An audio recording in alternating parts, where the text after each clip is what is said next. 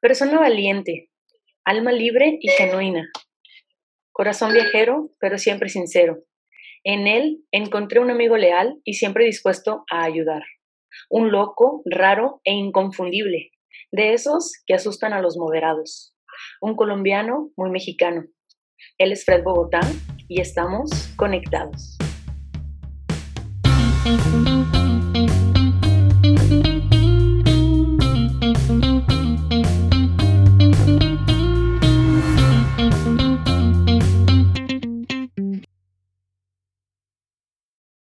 Amigo, ¿cómo estás? Amiga querida. ¿Cómo te Mi güera, mi güera querida. Muy bien, ¿y tú cómo estás? Bien, también. ¿Estás nervioso? Combina, sí, un poquito, puede ser. Eh, combina tu, tu cabellera con tu micrófono, muy bonito. Ah, Y con, y con lo que se viene para tu vida. Amigo, de irnos de lleno a lo que este podcast nos prepara, eh, ¿qué te parece si empezamos con unas preguntas rápidas para ir soltando como que la cabeza, para ir fluyendo? Dale, dale, perfecto. Estoy de acuerdo. Perfecto. Lo primero que se te venga a la cabeza, eso contestas, ¿ok? Ok, ok, ok. ¿Cuál consideras que es tu peor defecto? Que soy súper disperso y súper distraído. Ok. ¿Cuál es tu mayor virtud? Capacidad de conectar con la gente. Muy bien. ¿Qué te hace llorar? Uy, mis sueños a veces. Pensar en lo que va a suceder. Aunque, aunque debo decir que me cuesta mucho trabajo llorar. Mucho. Pueden pasar años en que no llore. Eres una piedrita. Más o menos. sí. Ok. ¿Crees en la suerte? Sí, ¿A qué le tienes miedo? A no cumplir mis sueños. A no, cumplir, a no, a no explotar todo el potencial que tengo. Eso, Ok. eso me da miedo. Ok, ok. Si tuvieras que irte a una isla desierta y solo puedes llevar tres objetos contigo, ¿qué llevarías? Tres objetos conmigo en una isla desierta. Pero uno es un libro, seguro. Yo creo que me llevaría tres libros. pienso que más llevaría. Yo creo que un, un libro, una guitarra, un libro, una guitarra y algo en que escribir, claramente.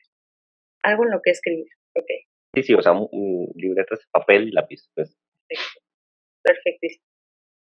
Si pudieras tener la respuesta a cualquier cosa, ¿cuál sería la pregunta?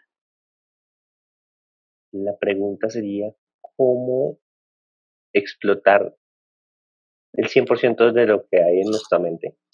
O sea, de, de nuestro potencial en, en nuestro- en nuestra mente. Quisiera saber cómo, cómo hacer eso, sí. Descríbete en una palabra. Alegre. Eso, muy bien. ¿Tienes algún lema o mantra? Uy, tengo varios lemas y mantras. Creo que uno es que, mm, o sea, des- descubras tu, tu, tu, tu propósito, tus sueños y disfruta tu vida mientras lo haces realidad. Esa es una frase que, que muchas veces digo. O sea, como que descubre tu sueño y disfruta tu vida mientras lo, lo haces realidad. No sé si lo hagas o no, pero el solo hecho de estarlo buscando creo que te puede hacer muy feliz. Muy bien.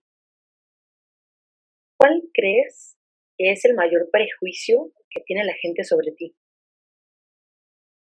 El mayor prejuicio que tiene la gente sobre mí, híjole, ah, ¿cuál puede ser el mayor prejuicio que tiene la gente sobre mí? Esa, esa pregunta sí me, me costó, a ver, pienso rápidamente. Mm. Uy, que soy un vagabundo. ¿Qué? o sea, me refiero a que soy muy loco, así como que no, no me quiero comprometer nunca en relaciones, cosas así. Yo creo que la gente piensa eso y no es necesariamente tan cierto. También no los juzgo, les he dado material. O sea, no lo digo como, ay, pobrecito yo, no, les he dado razones para que piensen eso. Ok. ¿Cómo te gustaría ser recordado? Como un hombre que sirvió, que sirvió, que le enseñó a la gente a, relacionarse entre ellos, a, tener mejores relaciones. Creo que, eso me encantaría que me recordaran como alguien que, que decía, no, es que es increíble andar con Freddy, siempre nos hacía reír y, y, nos, apoyó y nos enseñó muchas cosas. Sueño mucho con eso, con que la gente me recuerda como que les enseñé muchas cosas, les aporte mucho valor. Perfectísimo. Cuéntanos algo que nadie o que casi nadie sepa de ti. Algo que casi nadie sepa de mí. Que fui ateo. Oye, está bueno. Sí, bueno, no ateo. No, no, no. la verdad es que no es que iba a decir ateo, pero era alguien que estaba muy peleado con Dios y, que creí incluso que, que era que no existía, o no que no existía, pero que no, o sea, como que sí existía, pero que estaba mirando para otro lado, algo así, ¿no? como que era selectivo. Un tema así como de enojo, ¿no? Era muy, muy... Un hereje, eso, era un hereje. Ya no tanto. Muy bien, amigo, pues ya, ya, ya terminamos. Ya, Son, duras tus preguntas, buena. buena. Son duras tus preguntas, buena. Fíjate, una intención justamente. Me gusta, creo que, que me gusta incomodar un poquito y hacerlos pensar. Pero tú eres bueno respondiendo, así que estamos bien. Amigo, antes de, de como entrar tanto a detalle, platícanos un poquito para quienes no te conozcan, así a grandes rasgos o brevemente, ¿quién es Fred Bogotá? Fred Bogotá es un colombiano que nació en una ciudad que se llama Bucaramanga. Tiene 36 años recién cumplido. En Bucaramanga, eh, siempre me hacen el chiste en México, títere fue. de hecho, te acuerdas, ¿no? Cuando vivía allá en Monterrey, pero soy una persona, bueno, estudié mercado de publicidad. Esa es la carrera en, en la que me formé. Tuve agencias de publicidad. Hoy en día soy empresario. Tengo varios negocios me encanta mucho el tema de la comunicación, me encanta la gente, me encanta leer, leo más o menos como un libro a la semana. Ahorita no estoy leyendo tanto, la, la verdad es que el año pasado sí tuve un reto de leer un libro por semana, ahorita no, tal vez no estoy leyendo cada semana y media un libro o algo así. O sea, igual sí leo mucho, pero no, no, no, no creo que llegue a los 52 libros al año, pero también lo decidí así. Bueno, soy alguien que le encanta el conocimiento, le encanta, la, como te decía, la gente, me encanta viajar, conocer culturas, y, y como les, decía ahorita, pues muy alegre, soñador como yo solo. O sea, me encanta, me encanta tener sueños grandes. Soy muy, soy, amo mucho a mi familia, a mis hermanos, a mis papás, a mis amigos. Soy una persona que le gusta querer a los demás y, y eso soy ahorita, construyéndome todo el tiempo, la verdad, construyéndome todo el tiempo y, y, y alguien muy trabajador. Me gusta mucho estar, siempre haciendo algo. O sea, me desespera como estar quieto. sí. Eres una persona muy inquieta. Súper inquieto, muy inquieto. En algún momento, bueno, mencionabas ahorita, eres de Colombia, eres, vives ahorita en Colombia, pero en algún momento viniste a México. ¿Cómo fue para ti llegar a este país? Digo, para empezar, quiero que nos platiques las circunstancias en las que llegaste a México, porque a mí me gusta mucho esa historia y creo que las personas que van a ver este video o que van a escuchar este podcast deben, deberían conocer esta historia chida de tu vida. Pero quiero que nos platiques cómo fue venir, venir perdón, a México en estas circunstancias y qué te llevaste de México.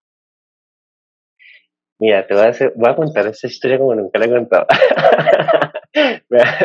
Porque siempre está la historia oficial y está la real. No, no es cierto, pero, pero yo nunca lo, lo, cuento con tanto detalle. Pero, pues no, no, sí, como desde esa perspectiva. No, no es que diga mentiras, pero como que no cuentas pues toda la historia completa. Yo llegué a México porque me enamoré de una mexicana y iba por 10 días nomás. Y tomé la decisión de quedarme intentar algo con esta persona. Esa historia pues no, no, no, no salió como yo esperaba, de hecho salió todo lo contrario. Y, y fue un gran regalo. La verdad es que además yo, yo no iba preparado, fui, muy emocionado. Soy una persona que, que tiendo a ser muy racional. Normalmente soy muy racional, pero cuando me gana la emoción, chao. Y bueno, a todos los seres humanos realmente funciona así. Y en ese momento me ganó la emoción. Entonces rompí muchos paradigmas, fue algo que no, nunca me imaginé que fuera hacer. Entonces llegué a Monterrey precisamente, llegué a Monterrey, aunque debo hacer un paréntesis acá y es que yo siempre, desde, desde el comienzo, tengo una amiga, tengo una amiga ya que fue como la primera persona de Monterrey que yo conocí y empecé a sentir de verdad un feeling muy especial con, con esa ciudad. No, siempre lo he dicho, pues no, no estoy diciendo hoy porque estoy hablando contigo. La gente que me conoce y que habla conmigo muchas veces sabe que, es, que esto que estoy diciendo es verdad.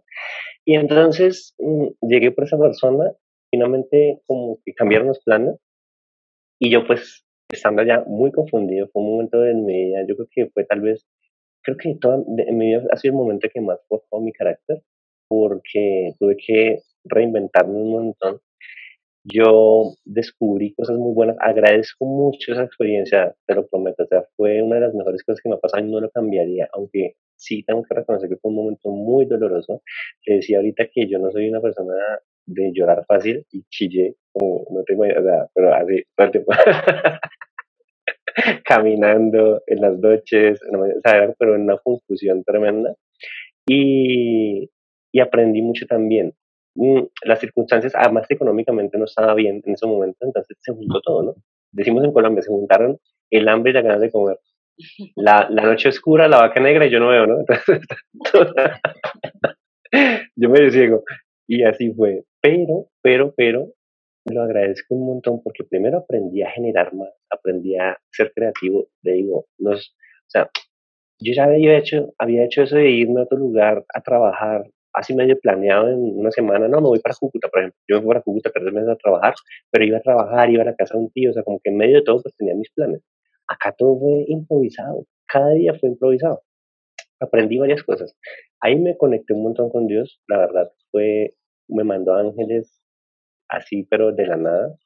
Hay varias personas que me, que me apoyaron mucho, tú eres una de ellas, tú y Samuel, también Karen, la, la, amiga nuestra Karen Mentado me, me, apoyó un montón. Ella, ella me, me abrió las puertas de su casa, literal. O sea, yo, yo viví en su casa tal vez unas dos o tres semanas del tiempo que estuve allá y ya luego pues encontré donde, donde quedarme. Fue, tremendo porque yo no vivía, o sea, yo pues bueno, no conocía Monterrey ni nada, aprendí a usar el metro, tengo tarjeta de metro y todo, o sea, yo sé cuál sé que en Cuauhtémoc te cruzas de líneas, o sea, ¿sabes? Manejo manejo el metro Monterrey mejor que muchos regios, te lo aseguro. Y la ciudad como tal, o sea, la conozco, he ido dos veces, pero bueno, el caso es que en, en, esta experiencia fue, fue tremenda porque entendí que Dios nunca nos va a dejar solos, que no vivimos nada que no podamos atravesar o soportar y que siempre aparece alguien que te va, que te va a dar la mano. Yo estoy muy agradecido. Apareció también un, un padre que se llama Diego Reyes, que es como director espiritual de no sé qué allá en, en la comunidad católica en, en Monterrey yo no sé mucho de esas cosas, pero bueno, es un padre que conocí por Instagram y él se detectó muy rápido, fue a un evento que yo hice allá, una conferencia que iba a dar, él fue y nos hicimos amigos, entonces empezamos a hablar y muchas veces como que me invitaba a comer, me recogía, me iba, me buscaba, me hablaba, me daba muchos consejos y decía, pero ¿cómo, ¿qué probabilidad hay de que una persona así llegue a tu vida y, ¿sabes? O sea, como, como apoyarte en un momento tan, tan importante. Y pues obviamente el tema contigo y con Samuel también fue tremendo, o sea, hice amigos increíbles, amigos increíbles. Lo volvería a vivir porque me conecté con la ciudad, después volví a ir, después volví a ir a Monterrey al año siguiente. Es una ciudad que quiero mucho y que le agradezco porque lo que te digo, porque cuando yo regreso, yo estuve allá un, un par de meses tal vez y luego estuve otro par de meses en Ciudad de México.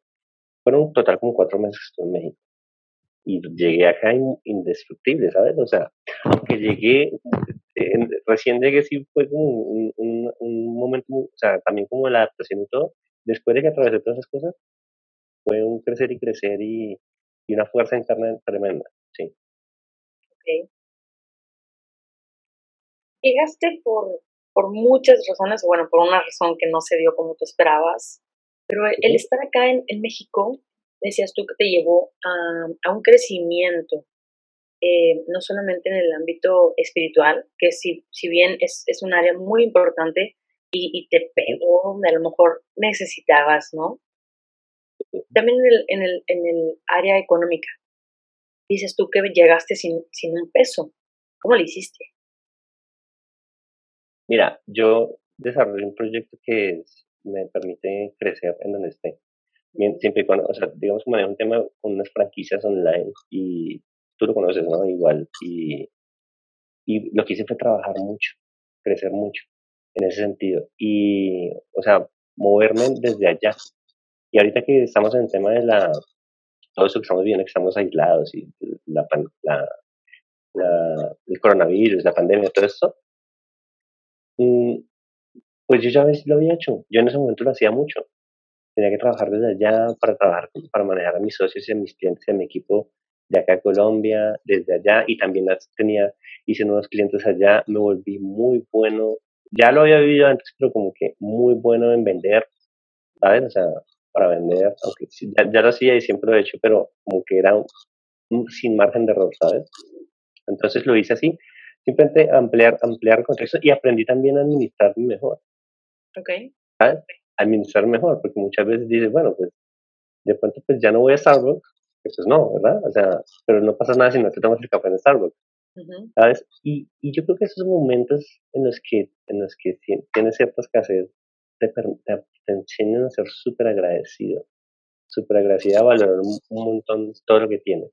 La verdad es que creo que creo que eso fue lo que a mí me, me ayudó, porque fíjate que hay un tema, yo, con mi familia, somos muy unidos, y yo hubiera podido llamar y decir, hey, necesito ayuda, y en cinco minutos tengo dinero en mi cuenta. Pero ese necesito ayuda hubiera implicado más que, no fue un tema de orgullo para nada, o sea, cero, yo, si tienes una, si alguien te puede ayudar, pues está bien, pide ayuda. No nos quería preocupar porque si hubieran pegado una preocupada y yo sé que eso los hubiera, los hubiera causado un, o sea, como mucha inestabilidad emocional a ellos porque somos muy unidos. Y si mis hermanos, mis papás, mis sobrinos hubieran sabido que yo no la estaba pasando, aunque ellos lo intuían, pero yo no les decía, yo así, no, súper bien, súper chido y tal, pero yo a veces había días que comía una vez al día, porque yo no podía comer las tres, O sea, a mí no me gusta contar eso que yo no sé cómo ir, ay, pobrecito, ¿no? pero eso fue lo que pasó. Claro, claro. Entonces, al final no, tomas, no, lo tomas como victimez, pero es, es, no, para nada. que es parte de tu historia. Sí, eso fue lo que pasó. Entonces yo no, yo no quise llamar a pedir ayuda, no, vuelvo y te digo, no por un tema de orgullo, sino por un tema de no preocuparnos. Y también como que algo dentro de mí decía, resuélvelo, lo puedes resolver, o sea, tu mente está para mucho más que esto. Porque si lo pones a ver en perspectiva, pues no era tampoco algo, bueno, pues desde el punto de vista, ¿no? Como, ay, de pronto todo diga, ¿no? yo irme a otro país y conocer a nadie y todo, pues sí estaba un poquito el nivel de dificultad estaba alto, pero igual hubo gente que me apoyó, ¿sí? O sea, no estaba solo, no lo estaba resolviendo solo. Así fue. Ok. ¿Hace cuántos años que eres emprendedor para convertirte en un empresario? ¿A qué edad empezaste? Wow. Mira, yo empecé hace 10 años justamente para esta época, no, como en abril del 2010. A ver, yo emprendedor soy desde que soy niño. Cuando yo tenía nueve años, esto tampoco nunca lo he contado, fíjate. Ahora, ahorita me estoy acordando. Cuando yo tenía como nueve años, yo soy, como les digo, de Bucaramanga, y esa es una ciudad, es como un millón y medio de habitantes, es una ciudad en una cordillera rumbo a Venezuela. Y mi, el esposo de mi abuela, mi abuelastro, y no sé si esa palabra existe, pero él él, pues, éramos o sea, de origen muy humilde y entonces él era, él cuidaba carros en una iglesia, como en un parqueadero, en un estacionamiento. Y yo me acuerdo que yo cuando iba de vacaciones, porque yo a, los nueve ya vivía en Bogotá, pero yo todos los junio y diciembre me iba por Bucaramanga y llegaba a, la casa, a la casa de, ellos y, y, yo me iba con él a cuidar carros y, me, y la gente me pagaba. me daban dinero y pues yo andaba con mi dinero para mis, para mis papas y para mi Coca-Cola. y entonces dije, ay, pues yo puedo ganar dinero. Entonces, y luego, luego fui, ¿cómo es que dicen en México a los chicos que empacan en las bolsas en los Soriana? Este, ¿Eso también lo hice? Cerillo. ¿Cerillito? Cerillo, eso, eso. Eso, yo fui como cerillo también como a los 15 años, tal vez. Pintaba letras de un, de un tío. O sea, bueno, tal vez ahí no es tanto emprendedor, sino trabajador, pero entonces me di cuenta que podía comprar y vender cosas. El primer, mi primer encuentro con el emprendimiento fue cuando yo voy a, buscar, a Cúcuta, perdón, compraba camisetas de fútbol de los equipos Real Madrid, Barcelona, Manchester, todos los equipos de Europa. Yo compraba las camisetas allá que eran, que eran según yo eran originales, y las vendía, pone que valían, yo las compraba en 40, las vendía acá en 80 pero normalmente valía en 120. Entonces, y tenía amigos y me volví famoso, entonces yo compraba, vendía, compraba, vendía, compraba, vendía y con eso pagué el primer semestre de mi universidad. Entonces, eso fue una, una experiencia muy potente también, muy potente. Y ahí me di cuenta que comprar y vender siempre mejor. En la universidad, yo como en quinto semestre empecé a trabajar en agencias de publicidad y me di cuenta que los dueños de las agencias no siempre eran publicistas. Entonces, ahí entendí, no necesito un título para ejercer en esa carrera. En otras sí, en abogado, en médico sí necesitas, o sea, en derecho y en, medicina sí necesitas el título. Yo no puedo, yo no puedo ir y decir, ay, yo sé mucho de derecho, bueno, no, obviamente no, pero, o sea, tengo que tener un, un, permiso, pues. En publicidad no. Si tú eres buena y lo demuestras, adelante. Entonces yo puse una agencia en el 2010 y no, me fue bien con un amigo, se llama Alex Piñeros. Pusimos una agencia y entonces nos separamos y en el siguiente año yo puse otra agencia, solo, porque pensé que el problema era mi socio. Y me fue súper mal, perdí como unos, a ver, 6 por 4, como unos 6 mil dólares o 5 mil, 6 mil, 5 mil, 6 mil dólares que perdí, para mí en ese momento era como, se me cayó el mundo encima. Eh, resolví también creativamente cómo pagar esa parte y, y, ahí empezó como el emprendimiento, empezó yo creo que en ese punto. Lo de las camisetas fue en el 2003, pasó todo ese tiempo, yo compraba y vendía cosas, así siempre hice eso, ¿no? Hacía conexiones, pero para convertirme en empresario ya requirió otro proceso, porque es que es diferente. El emprendedor es el espíritu. Para ser empresario tienes que tener sistema, tienes que tener una preparación diferente, tienes que tener un equipo, sí o sí. Bueno, pues yo no sabía trabajar en equipo. El, el gran reto no es ni siquiera el modelo de negocio ni, ni la idea, sino el equipo. Y eso sí lo aprendí en los últimos seis años. Pero, o sea, empecé, empecé este proyecto de emprendimiento digital hace seis años y medio pero yo creo que por lo menos me tomó tres o cuatro años entender el concepto de trabajar en equipo. De hecho, creo que, creo que Monterrey tiene mucho que ver, porque tal vez tú recuerdas que incluso trabajamos juntos allá y te acuerdas cómo, pues yo trabajé con ustedes, aunque no éramos directamente socios, y era como, no, tú pon la luz allá, tú pon esta acá, el proyector acá, pon esta acá. Entonces, era como que ¿Sabes? Eso era, era como poder enrolar y conectar a la gente que ni siquiera tenía por qué escucharme, y, pero, pero, pero de corazón, porque aparte era servir, o sea, yo lo estaba haciendo con mucho amor, de verdad. Era, y lo disfruto mucho. Entonces creo que ahí empecé a entender, ah, mira, es trabajar en equipo, y, y empezamos a crecer, y así, ¿no? O sea, creo que, que esa es el, la diferencia fue esa, empezar a aprender a, a trabajar en equipo. Ok. ¿Cómo fue que decidiste tomar el, camino del emprendimiento? O sea, ¿qué, ¿qué, te hizo a ti entender que a lo mejor para ti eh, pues no te funcionaba tanto un empleo? Digo, porque es lo que normalmente nos inculcan, ¿no? El, ok, vas a la universidad, después de ahí te buscas un empleo y, y ahí comienza tu vida laboral. Pero, ¿cómo fue para ti ese chip? O sea, ¿qué, ¿qué te hizo decir, no, a ver, yo no voy por aquí, sino me voy por acá? hay, yo creo que hay tres cosas claves que pasaron en eso. La primera, yo fui muy mal estudiante en el colegio. Malísimo, pésimo. De hecho, a mí me echaron del colegio un año antes de graduarme del colegio. A mí me dijeron, ya, Y en el colegio en el que yo estudiaba, llegaban los que echaban de los otros colegios. y me dieron. Era como, dirían en Colombia, una leyendita. Era bien, bien, bien, bien indisciplinado. Bueno, el caso es que a mí me echaron del colegio. ¿Pero por qué te digo eso? Porque yo nunca logré como encarrilarme en ese sistema educativo. Como que no logro permearme completamente y creo que eso fue una bendición. Hoy en día lo veo así. No logro como, sí, adoctrinarme, vamos a decir, ¿no? Eso fue un, un, primer punto. Como que viéndolo de para atrás digo, ah, ok. Lo segundo fue que yo intenté, mi papá es una persona que es súper buen, fue súper buen estudiante, súper trabajador, mi papá viene, una historia de mucha pobreza, vivió mucha, o sea, una pobreza extrema, extrema como la que conocemos, la que conocemos como pobreza extrema, de ahí viene, o sea, de techo de plástico, ¿no? Entonces, él salió adelante, él era tan pobre que estudiaba becado en un colegio público, ¿sabes? O sea, su nivel de pobreza era muy alto, pero fue muy buen estudiante, entonces él fue todo lo contrario, salió tan adelante estudiando, fue muy buen empleado, logró muy buenos cargos, logró crecer mucho en el mundo del empleo. Entonces él obviamente nos inculcó a nosotros hacer lo mismo. Pero por alguna razón yo hice todo lo contrario. Entonces hubo mucho conflicto entre nosotros.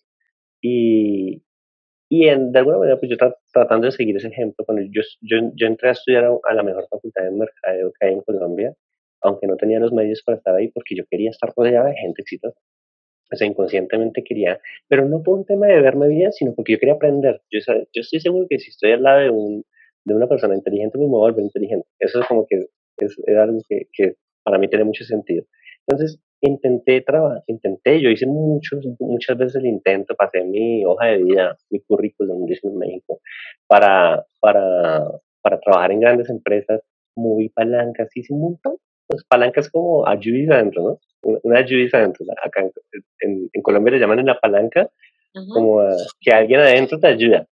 Ah, o como que te, ¿sí? Algo así, ¿no? También, en México también es tener palancas es alguien que te ayuda.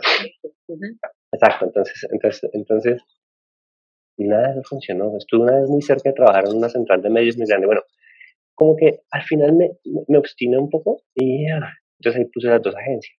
Pero cuando puse las dos agencias, como no me fue bien, justo en ese momento la esposa de un amigo me dice, mira, ¿sabes qué? Hay un puesto, para, hay un puesto muy bueno para que trabajes en, en la empresa más grande de Colombia, que es Ecopetrol, que es, haz de cuenta, Pemex. Entonces, yo trabajé ahí en Ecopetrol, pero en un tema que no tenía nada que ver con mi empleo, sino era completamente, o sea, con mi empleo, no, perdón, con mi carrera, que era logística, transporte, o sea, yo no tenía ni idea de eso. Yo le, yo le decía a ella, amiga, no tengo, yo sé manejar, eso es todo lo que sé transporte. ni siquiera sé mecánica. O sea, mira, ahí le aprendes. Y entonces, eso también me dejó experiencia muy rápida. Te las cuento así, nueve meses estuve en ese trabajo, casi diez meses. Lo primero, que no quiero ser empleado. Ahí me doy cuenta porque logré llegar al mundo corporativo en la empresa número uno del país. Obviamente yo no tenía un cargo directivo ni nada de eso, ganaba bien, pero veía a la gente que tenía éxito en, en, esos lados y yo decía, por si, o sea, eso es por lo que se matan. por eso es que por esto es por lo que la gente se mata y bueno, eso pensé en ese momento y, y no, siempre digo, miren, no quiero que lo tomen como juicio ni nada, yo hablo desde mi, desde mi perspectiva para Fred, o sea, si alguien lo hace, lo admiro, de hecho lo admiro, porque si te pones a pensar, ¿cuántos CEO tiene una compañía? Uno, y todos se matan por estar en ese lugar. Entonces yo decía, wow, o sea, y veía las cosas que hacían y cómo se pegaban el codo y cómo se corrían la butaca y yo, y pues eso está completamente contra, yo creo que la naturaleza de todos, pero de la mía, porque yo siempre fui una persona muy tranquila, o sea, nunca me gustó hacer trampa ni nada. Entonces dije, ah, como que eso no me, no me gustaba. Y ahí empecé a decir, Dios, tiene que haber otra manera, tiene que haber otra manera, o sea, tiene que haber otra manera. Y el, el, el, el tercer punto que yo creo que, que, fue clave es que siempre he leído.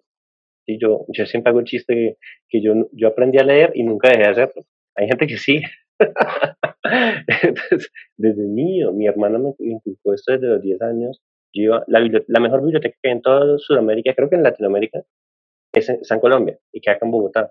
Entonces yo iba, era un sitio increíble lleno de libros y de magia. y aunque yo no era buen estudiante, me gustaba leer, fíjate tan chistoso. Pero lo que yo quería leer, no lo que me ponían a leer en el colegio. Entonces, entonces, bueno, el caso es que leí sobre emprendimiento, leí a, Robert Kiyosaki, leí Para el Rico, Padre Pobre, leí El Negocio del Siglo XXI, leí Finanzas Personales, y ahí entendí que había otras cosas que yo no sabía y que había otras maneras de emprender diferentes a las que yo había usado. Porque si estaba un poquito, ay, no quiero emprender, pero no quiero ser empleado, y dije, ¿qué hago? ¿Por dónde me voto? ¿Sabes? Porque el mundo del empleo y el éxito corporativo de no tener tiempo, de tener dinero, pero no tener ni tiempo ni salud, a mí no me, no me, no me resonaba ni poquito. Aparte que yo veía que la gente entre más crecía ahí, como que más se la creía. Y yo digo que a veces, gracias a Dios, yo no tuve éxito como corporativo, como en el mundo del marketing y eso, como empleado, porque tal vez mi ego no me hubiera dejado voltear a ver a lo que hago hoy en día. O sea, el éxito me hubiera dicho, eh, ¿cómo hacer eso? No? Pero cuando estás buscando y dices, bueno, ¿qué más hay?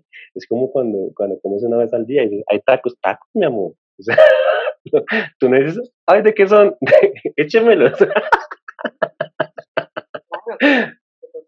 Entonces, entonces yo estaba, opciones, dame, o sea, tengo hambre, ¿no? Tengo hambre de, salir adelante, tengo hambre de, y ahí cuando, cuando, leí esta información la leí como que fui muy receptivo y así fue que, que llegué al mundo del emprendimiento. ¿Cuál ha sido hasta ahorita como la mayor lección que te ha dejado el emprendimiento? La mayor lección que me deja el emprendimiento, uy, me dejado muchas, pero yo creo que, que cuando estás más cerca de lograr algo, es cuando más crisis vives. Ok. O sea, cuando tú estás más cerca, de, cuando, cuando estás más cerca de, digamos, de, avanzar, de subir de nivel, me refiero como persona, es cuando más confusión hay. Porque, porque si tú estás en la zona de confort no hay confusión, porque todo es conocido. Pero cuando tú te metes en otras cosas, ¿sabes? Vas a encontrarte con confusión. Porque, son, por ejemplo, te vas a otro país, como me pasó a mí. Tuvo un momento de confusión, pero por supuesto que era confusión, empezando porque yo ni sabía de la cultura. Claro, somos parecidos y, la verdad es que yo en México siempre me he ido muchas veces, tú lo sabes, o sea, he ido muchas veces y, siempre hago, el, hago el, chiste que soy México colombiano, de hecho soy regio colombiano, o sea, siempre es así como, si yo fuera mexicano sería Monterrey, es como mi ciudad y tal, tú sabes, eso, pero, pero igual había mucha, había mucha confusión. Entonces, yo creo que, yo creo que, que es, eh, la gran lección es esa, que, que, hay confusión, entonces ahí, ahí es cuando tienes que apretar, no salir, o sea, no, no regresar, sino atravesar. Y a mí me pasó muchas veces que por la confusión me, me, me eché para atrás entonces tuve que volver a empezar, tuve que volver a empezar. ¿Me explico? Yo creo que la, la mayor lección es que no pierdas el enfoque. Que pase lo que pase, sigas avanzando. Pase lo que pase. Mira, cuando yo empecé en ese proyecto que hago hoy en día, yo, yo dije, voy a hacerlo cinco años. Cinco años, pase lo que pase. No me importa lo que pase. Cinco años y en cinco años lo evalúo. Porque Kiyosaki decía que los grandes empresarios hablan de cinco años sus negocios proyectan cinco años. Tuve Shark Tank, a mí me encantaba Shark Tank y me gusta mucho el de México. Me gusta muchísimo ver ese programa porque escuchas conceptos de gente chingona, ¿no? Como dicen allá. Y, y dices, todo, muchas, veces hablan de cinco años. Y digo, la, la, la conciencia de estas personas, el problema con el emprendimiento es de que la educación nos enseña a buscar la inmediatez. Sí, de que y, si no y, y, el emprendimiento grande es gratificación diferida. Las curvas exponenciales son inversas, o sea, son el, punto de inflexión, no inverso, perdón, sino son, son, largos, o sea, pueden pasar dos, tres, cuatro, cinco años para que tú veas, ¡pum! Pero después de que pasas el punto de inflexión, es exponencial. Claro. O sea, pasas de 6.000 a 60.000. ¿Me explico? Pero llegar a 6.000, para llegar a 6.000 te toma, estoy diciendo cualquier número, no, no me refiero a pesos, sino como a una idea, ¿no? Digamos que llegar a 6 mil, vamos a 6 dólares, ¿no? Llegar a 6 mil dólares te toma 5 años, pero de 6 de seis mil a 60 mil son 3 años más, ¿sabes? eso, en, si, lo, si lo dibujara sería algo así. Entonces, como que eso, eso, eso bueno, me salí el tema, ¿no? sí. Por ejemplo, esto que mencionas puede ser mucho, tal vez, porque en la escuela, en el, en, la, en el colegio, normalmente nos enseñan a a, ser empleados. No nos enseñan a ser emprendedores o empresarios. Entonces, viene esta línea de lo que se llama curva del aprendizaje, creo yo. Entonces, todos los años que fuiste al colegio para tener la carrera que tienes ahorita, no fueron en vano. Lo mismo pasa con el emprendimiento, quizá, ¿no? Te tienes que dedicarte los primeros años a aprender, pero en el transcurso que vas aprendiendo ya vas ganando dinero, no como en el colegio. No te pagan por ir al colegio. Total, total, es muy diferente, total. Entonces, en este caso, viendo ya esta, esta ideología, ¿qué le puedes decir tú a una persona que dice, oye, pues yo quiero emprender porque pues tampoco me gusta ser empleado, pero no tengo dinero? ¿Cómo le hago? Mira, yo yo creo que los, los problemas de dinero son problemas de creatividad. No son realmente dinero. Ahora, hay, hay, hay emprendimientos de emprendimientos. No es lo mismo que yo te diga, ven, tenemos una inversión, tienes 150 mil dólares y ponemos un negocio. No inventemos cualquier cosa, ¿no? No sé, una, con 150 mil dólares que puedes poner. Un subway. Ok. ¿Sí? Vamos a, vamos a poner un software entre los dos. 100 mil y 100 mil. O 50 mil y 50 mil. Vamos a decir 50. Un software son como 100 mil 100 dólares. Entonces vamos a decir 50-50. Bueno, no. O sea, obviamente 50 mil dólares no son tan sencillos de conseguir, eso lo entiendo. Pero de pronto 500, 600, sí, 700. A veces vale más un teléfono. ¿no? O sea, un celular. Tú ves que hay gente que tiene un iPhone XS.com Double Power o Never reforzado y con cinco cámaras que ¿sabes? Está bien que tengas un iPhone, no, no estoy que esté mal ni nada, sino que lo que quiero decir es que tienen un super iPhone, tienen un super carro y, y no tienen, y prefieren pagar la cuota muy grande de un carro y la cuota muy grande de un teléfono porque a veces los compran a, 48 cuotas. Pero no, es un tema, no es, el, el problema no es de dinero, nunca ha sido de dinero, es de conciencia. Es de conciencia. El problema, y ahorita que tocaste el tema de la educación, es que dicen que, que, busca, que una empleada busca seguridad. Yo no creo que busque seguridad porque no hay nada más inseguro que un empleo. En cualquier momento te echan. Para mí, o sea, lógica, hablando de la lógica, un empleo es súper inseguro.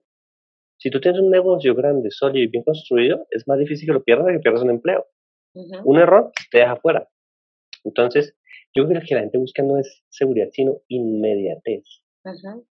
Es trabajar ya y ganar ya. Y yo entiendo que hay que tener inmediatez porque el arriendo es inmediato, el celular es inmediato, el carro, la gasolina, o sea, eso es ya, comes ya, el mercado, todo es ya, está bien.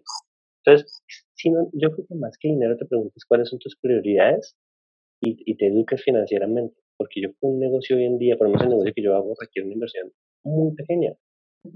Sea, muy pequeña. Es más, a mí me ha pasado, yo tengo un, ataco ciertos, ciertos mercados y cuando hablo con empresarios grandes, yo he estado con empresarios, me refiero de que, que invierten miles de dólares o, o incluso más en negocios muy grandes y cuando les he presentado el proyecto lo ven como, eso nomás, o sea, como que no logran ver la magnitud porque sienten que es muy poco dinero. ¿Me explico? Que, a ver, en México tal vez sea una inversión de 15 mil, 16 mil, entre 15 mil y 20 mil pesos. No tengo el dato exacto ahorita, pero es algo por ahí. Yo sé que no nos traes una, de pronto una billetera, pero tampoco es un dinero, no son 15 mil dólares o 15 millones de dólares, son 15 mil pesos, o 17 mil o 18 mil. ¿Me explico? Sí, Entonces no es un tema de dinero, es un tema de mentalidad, totalmente de mentalidad. Definitivamente, ahorita lo mencionabas, pues en el nuevo iPhone, por ejemplo, y yo tampoco estoy en contra de eso, al contrario, digo, a mí me gusta, yo uso iPhone, soy X eh, usuaria de, pero el nuevo iPhone, el 11 Pro, creo que está como en 30 mil pesos. el doble de lo que vale estar. Sí, total, total. En este, en este tema, digo, yo sé perfectamente lo que haces, de hecho, estoy muy familiarizada con esto porque también es parte de mi eh, emprendimiento. Este, más, bien, yo no lo veo ya como un emprendimiento, es mi proyecto de vida. Y sé que el tuyo también. Entonces, vamos a hablar ya tal cual del tema, ¿no? Que son las redes, que es el network marketing. ¿Cuál, crees tú o qué crees tú que es lo que más ha dañado el network marketing a nivel mundial o mínimo a nivel continente, Colombia y México. ¿Qué es aquello que más lo ha dañado? Uf, mira, yo creo que hay varias cosas, pero tal vez es la, el sobrevenderlo. Ok. ¿A qué me refiero con esto? El, eh, si vamos a, las estadísticas, que tengo mi lado analítico así, tú saco el Excel, la gente que se hace millonaria con las redes de mercadeo es menos del 1%. ¿Mm? Millonario. ¿Qué es millonario? Alguien que gana más de un millón de dólares al año. Fin. si tú ganas 700 mil dólares al año, no eres millonario. Eh, te va súper bien, pero no eres millonario. Si ganas más de un millón de dólares, ya eres millonario. Y si ganas mil millones, eres multimillonario. O sea, eso es como para poner, para poner contexto. Entonces son, muy, son menos del 1%. Menos del 1%. Entonces, si tú le ofreces a, alguien un proyecto en el que se va a hacer millonario y menos del 1% lo logra, pues es, es engañoso, ¿estás de acuerdo? Ahora existe un casi 40%, con un 35% de personas que pueden generar lo que ganan en su empleo con un negocio de estos. Entonces, lo primero es que no te vas a hacer millonario. O sea, sí te puedes hacer, te puedes, pero no es que te vas. Puedes. Yo quiero y estoy trabajando para eso pero eso no, es una garantía. O sea, sí depende de mí, pero va a requerir años. Que ese es el siguiente punto. Ofrecerle a la gente algo de dinero rápido. No es cierto. Las redes de mercado no son un negocio en que vas a ganar dinero rápido. Sí puedes ganar mil pesos en una semana. Extras, ¿sí? 100 dólares, 50 dólares, 200 dólares, sí, claro. En tu primer mes te puedes ganar 200 dólares en el mes. 200, 300, 400, o sea, al mes. Y eso puede ser un buen extra para alguien. Incluso en Colombia, alguien que gane 500 dólares, mucha gente es su sueldo en un mes. Sí, yo imagino que en México también. Entonces, si tú dices, si tú dices que vas a ganar 500 dólares al mes, pero que llegar a 500 dólares te va a tomar un año de trabajo, de, de, un trabajo muy disciplinado y muy enfocado, porque ya la cosa cambia. Entonces hay gente que me ha dicho a mí, no, 500 dólares en un año es muy poco, es muy poco, es mucho tiempo y muy poco dinero. Yo les digo, vamos a poner eso en perspectiva. ¿Cuánto dura una carrera profesional? Solo la carrera, sin contar el colegio. Cinco años normalmente. ¿Cuánto sale a ganar un recién, no sé en México, pero en Colombia, un recién graduado se gana 300 dólares al mes? De 300 a 400 dólares al mes. En promedio. Recién graduado. Después de cinco años. Entonces el año se empieza a volver más corto que yo te hablo en redes. Y la otra es cuánto vale entonces un apartamento en México que te rente 500 dólares al mes, que sea tuyo, no del banco. 100 mil dólares, vamos a decir. ¿Cuánto te tardas en ahorrar 100 mil dólares para comprar un apartamento en alguna buena zona en Monterrey o en Ciudad de México, en Bogotá, en donde sea, para tenerlo arrendado? No te tardas un año. El 95% de la gente nunca lo va a tener. Además, ni en, ni en 100 años. ¿Me explico? Entonces, ahí ya las cosas cambian. Yo creo que, que, que lo que daña es ese discurso de, de hacer millonario, de hacer dinero rápido, también productos milagro, que es que era inválido y me tomé un jugo y me paré y jugué en la NBA, ¿sabes? O sea, como esas historias ficticias exageradas. Yo creo que ahí es donde está el, problema. Porque si lo ves, mira, una de las cosas, y, y ya que lo mencionas, yo, yo entré a este negocio porque cuando yo leí los libros de Kiyosaki y busqué la industria, tuve una ventaja que la mayoría de la gente no tiene, y es que no tenía ningún prejuicio. Ni bueno ni malo. Para mí era como, yo no sabía que estoy, y eso que yo estoy en mercadeo, ¿sabes? O sea, nunca me... Pero yo sí entendía el, el, el sobrecosto que genera la logística, porque yo vi dos materias completas, un año completo de distribución. Y yo sé lo que vale y lo complejo que es que un producto salga de un fabricante y llegue a un consumidor tiene muchos intermediarios que encarecen el producto. Entonces, cuando yo leo el, modelo y veo que eliminas esto gracias a Internet y llega el fabricante directo a la persona y el dinero que se ahorra se invierte en el desarrollo de un buen producto y en pagar buenas comisiones, a mí me hizo súper lógica. Totalmente. Además, te lo cuento sin dibujar, así, tienes tanto sentido que lo cuentas por teléfono, ¿no? Y yo dije, ah, pues sí. Y ya luego el siguiente paso fue buscar una empresa, que ese fue el otro punto. Mucha gente me decía, no, es que estás más fácil. Yo le decía, si te fueras a casar, ¿con quién te casas? ¿Con la más fácil o con la mejor? ¿Con la que tiene más valores? ¿Con la que más íntegra? ¿Con la que, con la que es más transparente? ¿Con la que está buscando mejorar cada día?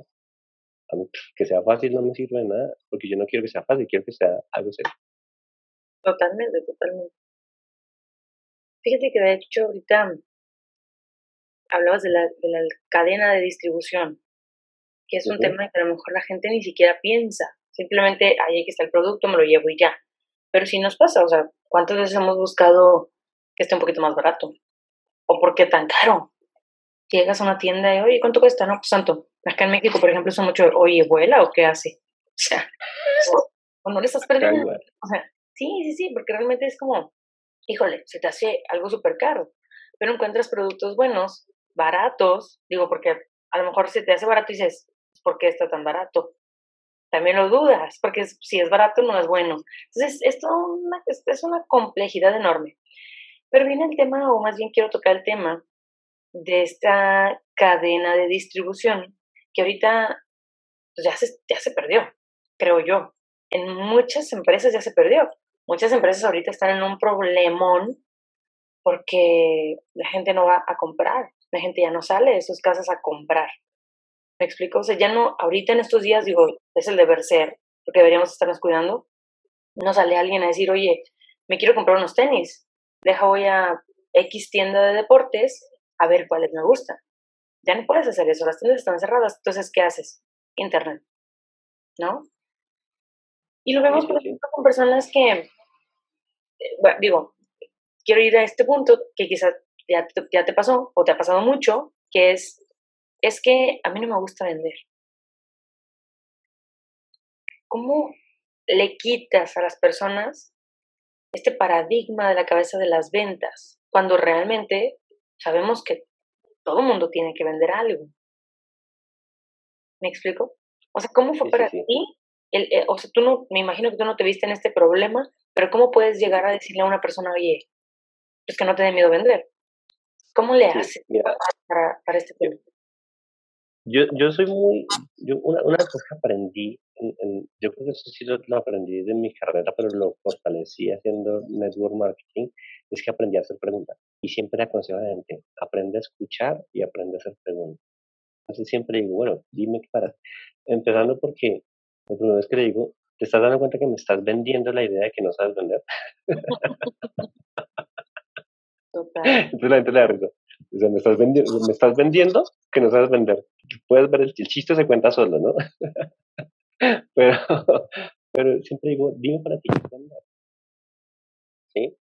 Mí, y, y, se lo explico siempre con ejemplos. Alguien en mi equipo alguna vez me decía, no, es que yo no soy bueno para contactar. O sea, no conozco a gente. Le digo, ok, dime, dime algo. ¿Tú estás casado?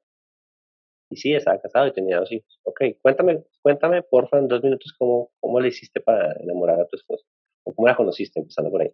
Y me contó el proceso. Ok, ahí estás vendiendo. ¿sí? Yo creo que es que el problema es que la gente piensa que vender, y, y por eso hay que aclarar, siempre que la gente me dice, no, es que yo no soy bueno para vender, a mí no me gusta vender. Y digo, bueno, perdón si la pregunta suena básica, pero dime para ti qué es vender. Para que lo pongamos como claro, ¿no? Entonces la gente dice, no, pues para mí vender es ir y ofrecer un producto en la, maleta o llevarlo así en la oficina, oiga, mire, le vende un omega, entonces digo, no, o sea, pues eso sí es vender, o sea, eso es vender, pero, pero no es la única forma de vender, ¿sí? Porque lo curioso es que la gente, no, nadie quiere vender, pero todos queremos comprar. Entonces, ¿qué tal si haces que la gente te compre en vez de tú vender? Es lo mismo, pero distinto. Claro. Mira, en Colombia hubo una polémica hace dos semanas porque el presidente creó un concepto que se llama el día sin IVA. ¿Cómo el día sin IVA. O sea, como que iban a haber tres días, un fin de semana, era un, puente, era un puente, creo, no me acuerdo. Y como que fue un puente. Viernes, sábado, domingo y lunes. O domingo, bueno, no, importa. Eran dos, tres días en los que, en los que la gente iba a ir a, o sea, que el gobierno no iba a cobrar el IVA.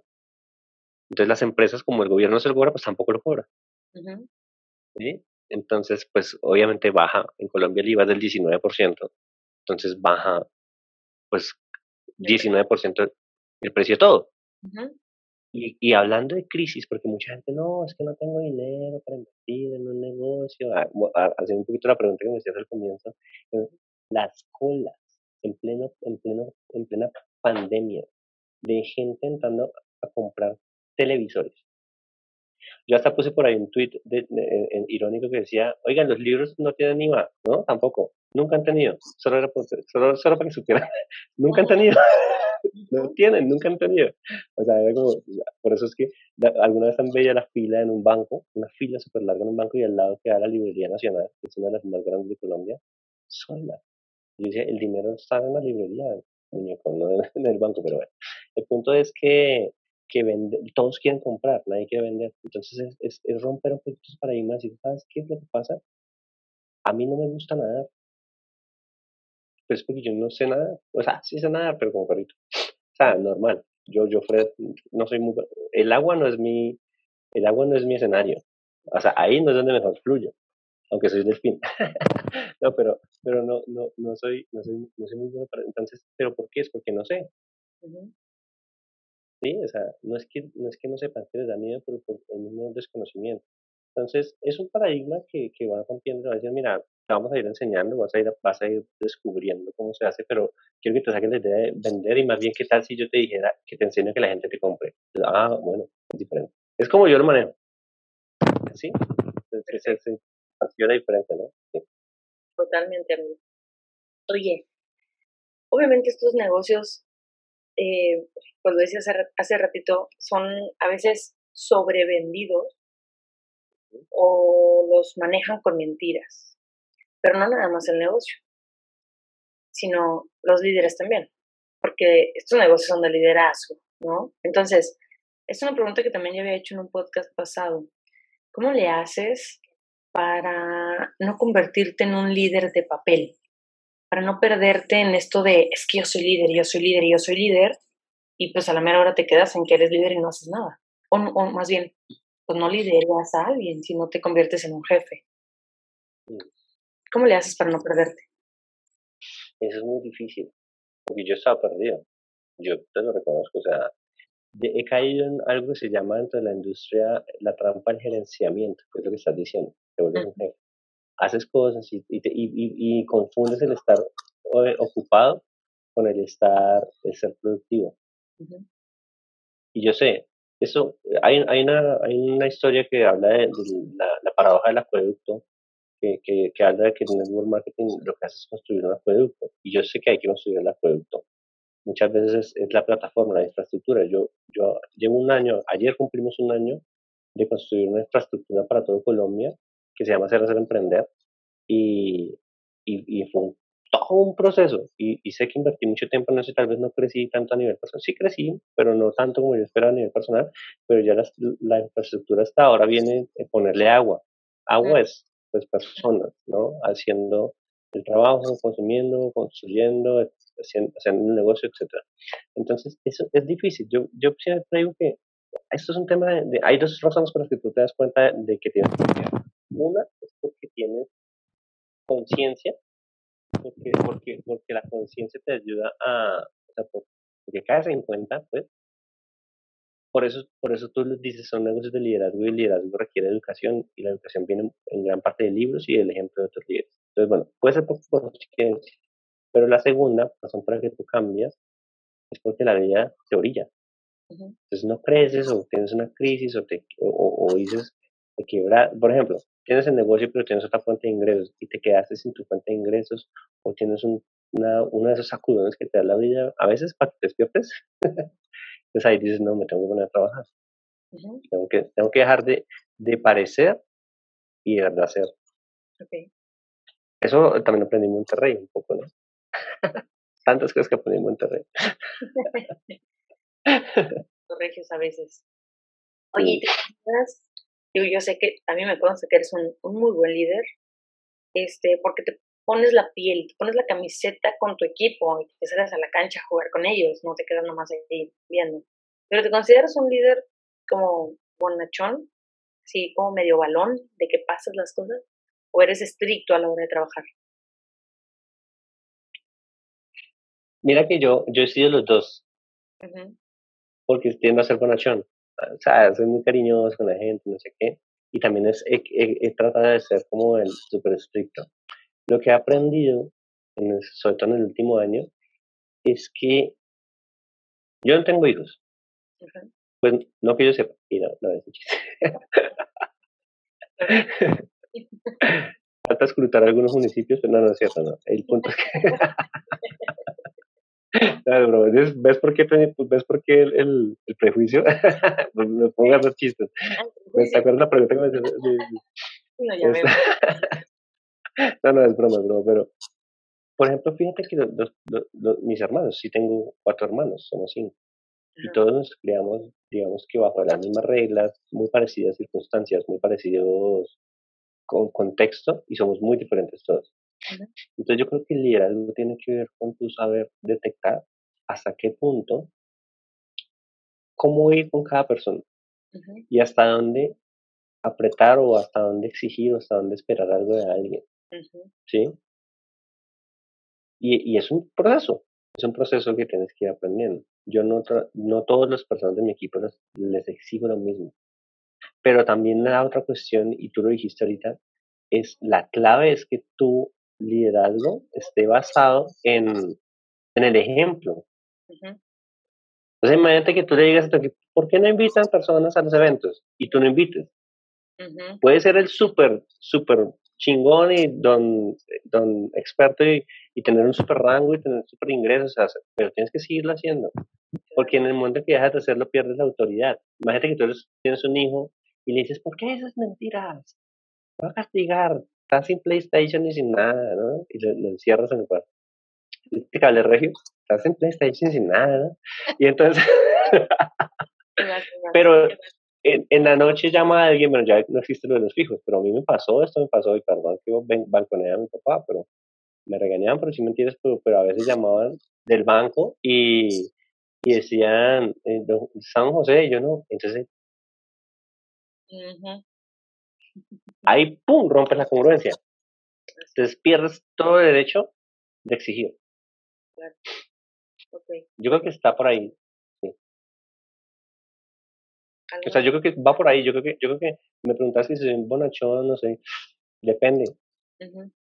Depende de quién sea. o sea, como que siento que ahorita soy más como de a cada persona le digo algo y le exijo algo diferente. Porque tampoco puedes exprimir la buena piedra. Hay gente, hay, hay algo que es el, ahora, el luego y el nunca. ¿sí? Hay gente que nunca lo va a hacer, entonces pues, no me desgasto y no le exijo como tal nada. A los luego, pues los, con ellos trabajo luego. con los nunca, pues nunca, y con los luego, luego. Y con los ahora, pues ya. Y siempre voy de la mano con ellos. O sea, voy, a hacer lo mismo que les pido que hagan. Sí. Buenísimo. Y ya como para irnos despidiendo, porque ya vamos en la recta final. Muy bien. ¿Qué pudieras recomendar o decir a aquellas personas a las que en algún momento les hablaron del network marketing y tuvieron miedo, o que no creyeron, que pues todavía tienen paradigmas? ¿Qué les puedes tú recomendar a ellos?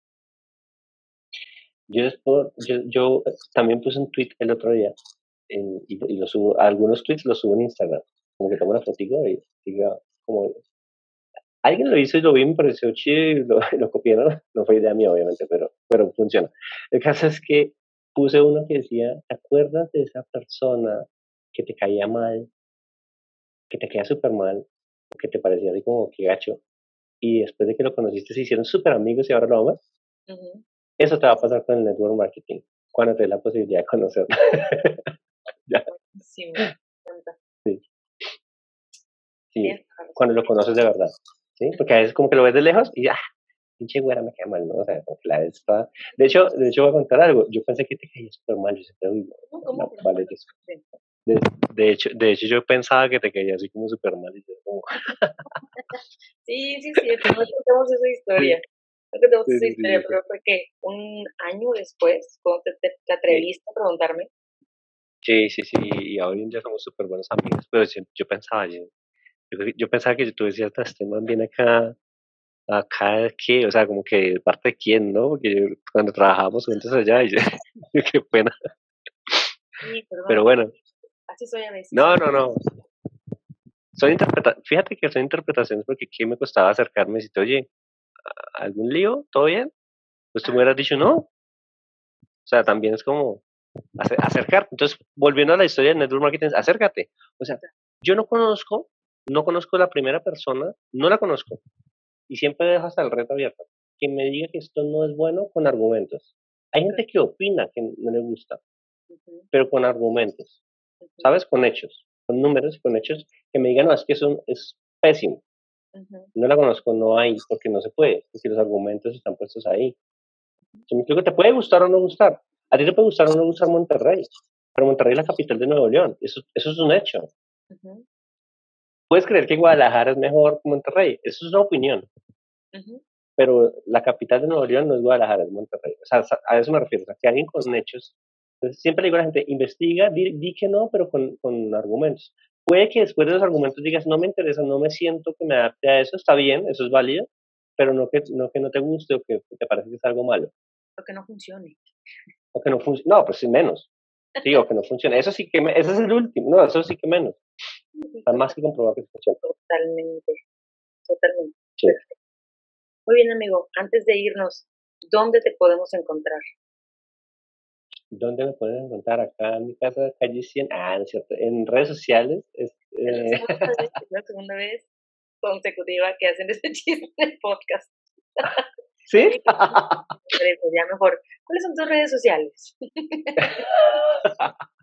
ah, no, no, entonces borra ese chiste, ¿no? no, así como, llegó, eh, genuino. Mira, mi nombre, mi nombre es Fred, se escribe F-R-E-D-T. Es D-T. Mi apellido es real, es Bogotá, no es un nickname. No es porque nací en Bogotá, porque ni siquiera nací en Bogotá, ya les conté que nací en otro lado. Y pues vivo en Bogotá, entonces es Fred, F-R-E-D-T, Bogotá. Así me encuentran en todo en Skype, en Gmail, en, en, o sea, en Google, Fred Bogotá. En, Facebook, Facebook slash Fred Bogotá. En, en Instagram, arroba Fred Bogotá. Hasta TikTok tengo, pues. ya tengo TikTok. Porque algo que aprendí, yo abro la red social así no entienda rápido. Y para tener ahí como mi, mi marca, pues, ¿no? En todas las redes sociales. Sí, siempre en todas. Fred Bogotá, esa es como mi, mi marca. Ok, muy bien. Como quiera, quienes estén escuchando el podcast, en la descripción estará y los que estén viendo el video también ahí va a aparecer, así que no pierde. F-R-E-D-T. Fred. Perfecto. Amigazo de mi vida.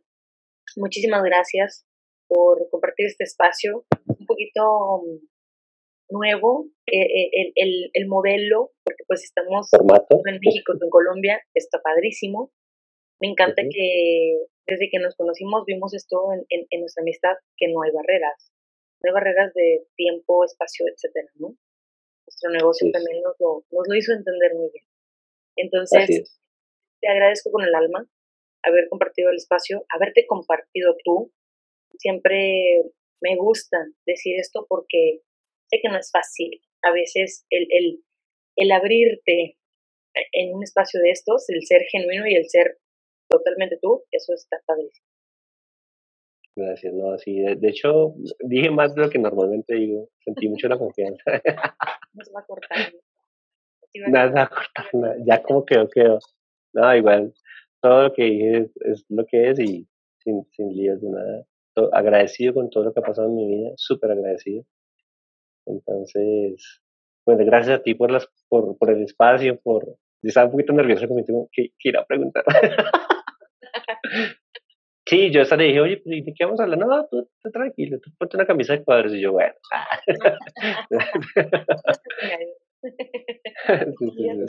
Gracias nuevamente. Nos estaremos viendo pronto. Esperemos también eh, poder abrir otro espacio de estos próximamente, muy pronto para ti. ¿Sale? Gracias. mando un súper abrazo. A ti un abrazote. Gracias, mi igual. Chao. Bye. la próxima semana también para otro capítulo más de Conectados. Hasta luego.